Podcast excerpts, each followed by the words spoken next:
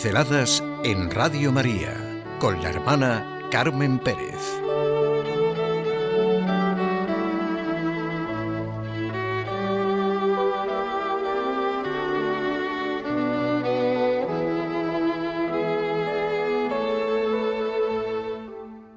Santa Teresita del Niño Jesús.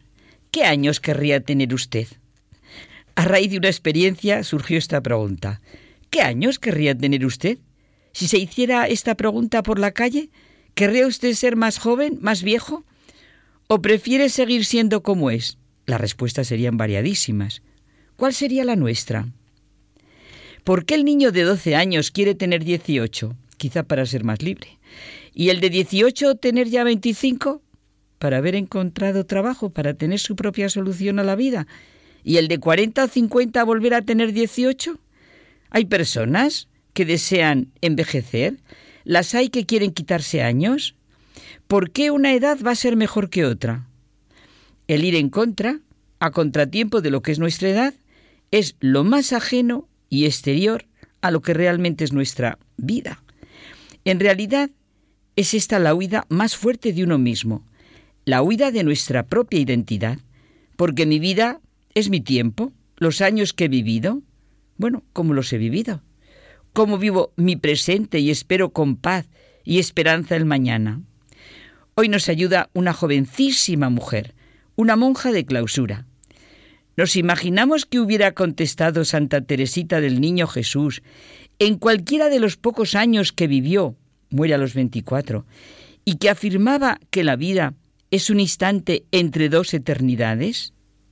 El 8 de julio del mismo año en que muere, 1897, es llevada a la enfermería, donde los dolores se hacen más intensos, así como las pruebas, que soporta con paciencia hasta su muerte, acaecida en la tarde del 30 de septiembre.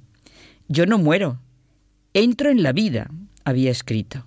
Sus últimas palabras, Dios mío, te amo, le llevan, según su propia vivencia, a una nueva etapa de presencia apostólica, la comunión de los santos, para derramar una lluvia de rosas sobre el mundo, como ella lo deseaba ya en esta vida. Voy a pasar mi cielo haciendo bien a la tierra. Su caminito, decía, es el camino de una infancia espiritual, el camino de la confianza y de la entrega absoluta que todos podemos seguir. Decía que no poseía el valor para buscar plegarias hermosas en los libros, porque no sabía cuáles escoger, y reaccionaba como los niños, diciéndole al buen Dios lo que necesitaba, porque él siempre la comprendía. Quería encontrar un ascensor para elevarse hasta Jesús. Se sentía demasiado pequeña para subir la dura escalera de la perfección. Qué riqueza, qué cercanía, la de Santa Teresita del Niño Jesús, Carmelita descalza, que sigue el camino de perfección trazado por su fundadora, nuestra Santa Teresa de Jesús. El Papa Pío XI la canonizó y proclamó después patrona universal de las misiones a esta jovencísima monja de clausura que con toda sencillez cuenta en su autobiografía que en el lavadero una compañera de trabajo sacudía la ropa con tal fuerza que le salpicaba de jabón la cara. Eso le hacía sufrir, pero jamás le dijo nada y ofrecía este pequeño sacrificio por los pecadores. Su relación con María, la Madre de Dios, fue completamente la de una hija. Sentía que nunca dejaba de protegerla y siempre recurría a ella, que se hacía cargo de sus intereses como la más tierna de las madres. Yo nunca aconsejo a nadie sin haberme encomendado a la Virgen Santísima. Ella es la que hace que las palabras que diga tengan eficacia en los que las escuchan. El Papa Pío XI la llamó la estrella de su pontificado y definió como un huracán de gloria el movimiento universal de afecto y devoción que acompañó a esta jovencísima Carmelita. Hoy mismo, ahora mismo me preguntaba una voluntaria de Radio María, Rocío, por el nombre de Teresita, que está conmigo a mi lado. el Papa Juan Pablo II la declaró doctora de la Iglesia por la solidez de su sabiduría espiritual y por la originalidad de sus intuiciones del misterio de Dios y de la Iglesia. Lo que la impulsaba era el pensamiento de poder encender en amor de Dios una multitud de personas que le alabaran eternamente. Para explicar y comprender cuál es la naturaleza del espacio de nuestra libertad interior, Jacques Philippe recurre a Santa Teresita. Por una providencia de Dios tuvo que entrar en la clausura de las Carmelitas de Lisieux y pudo contemplar, lleno de gozo, los lugares que ella habitó, sitios que había conocido por los recuerdos evocados por ella en sus manuscritos autobiográficos. Lo que le sorprendió fue encontrar todo aquello mucho más pequeño de lo que se había imaginado. Este hecho, la estrechez de los lugares en los que vivió, le hizo reflexionar y darse cuenta de hasta qué punto su vida había transcurrido en un mundo humanamente muy reducido, un pequeño Carmelo provinciano de vulgar arquitectura. Y dice este autor que cuando se leen sus escritos, eso es lo maravilloso, la impresión que queda no es en absoluto la de una vida pasada en un mundo estrecho, muy al contrario. Teresita del Niño Jesús vivió inmersa en grandes horizontes como son los de la misericordia infinita de Dios y su ilimitado deseo de amor.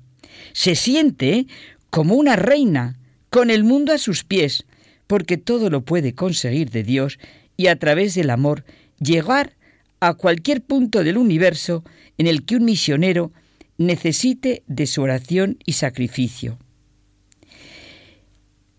Nuestra libertad interior y nuestra riqueza están en buscar y encontrar como Teresita de Lisieux nuestro propio centro y experimentar a partir de ese centro nuestra capacidad, nuestro poder real. Lo que realmente nos interesa es cómo realizar la exigencia del bien en cada edad y circunstancia de la vida. Siempre podemos recorrer el caminito de Teresita del Niño Jesús que nos hace crecer. En cada edad se aprende. Nuestra manera de vivir es la de no dejar pasar ni un solo instante sin marcarlo con nuestro amor. Y es una maravilla que sirva lo mismo para ese que quiere rejuvenecerse que para el que quiere envejecer o morirse. Solo esta fórmula cura a todos la alegría que está fuera del tiempo, la roca contra la que golpea en vano un tiempo enfurecido. Cada edad es una verdadera escuela de vida. La posibilidad de destruir el sentido de cada momento, de cada edad, solo pertenece a la propia persona. En ninguna edad se puede tener el corazón anquilosado. Como le pasaba a Teresita del Niño Jesús, pidámoselo a ella.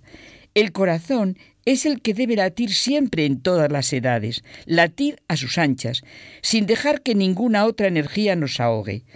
No dejemos que pasen al alcance de nuestro amor un rostro sin darle la mirada que pueda ayudar o la puerta que podemos ayudar a abrir. Por eso recuerdo esa expresión de Teresita del Niño Jesús. Qué grande es el poder de la oración.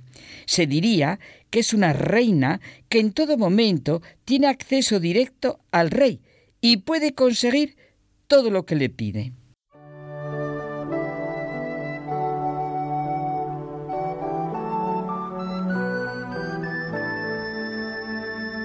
Pinceladas en Radio María con la hermana Carmen Pérez.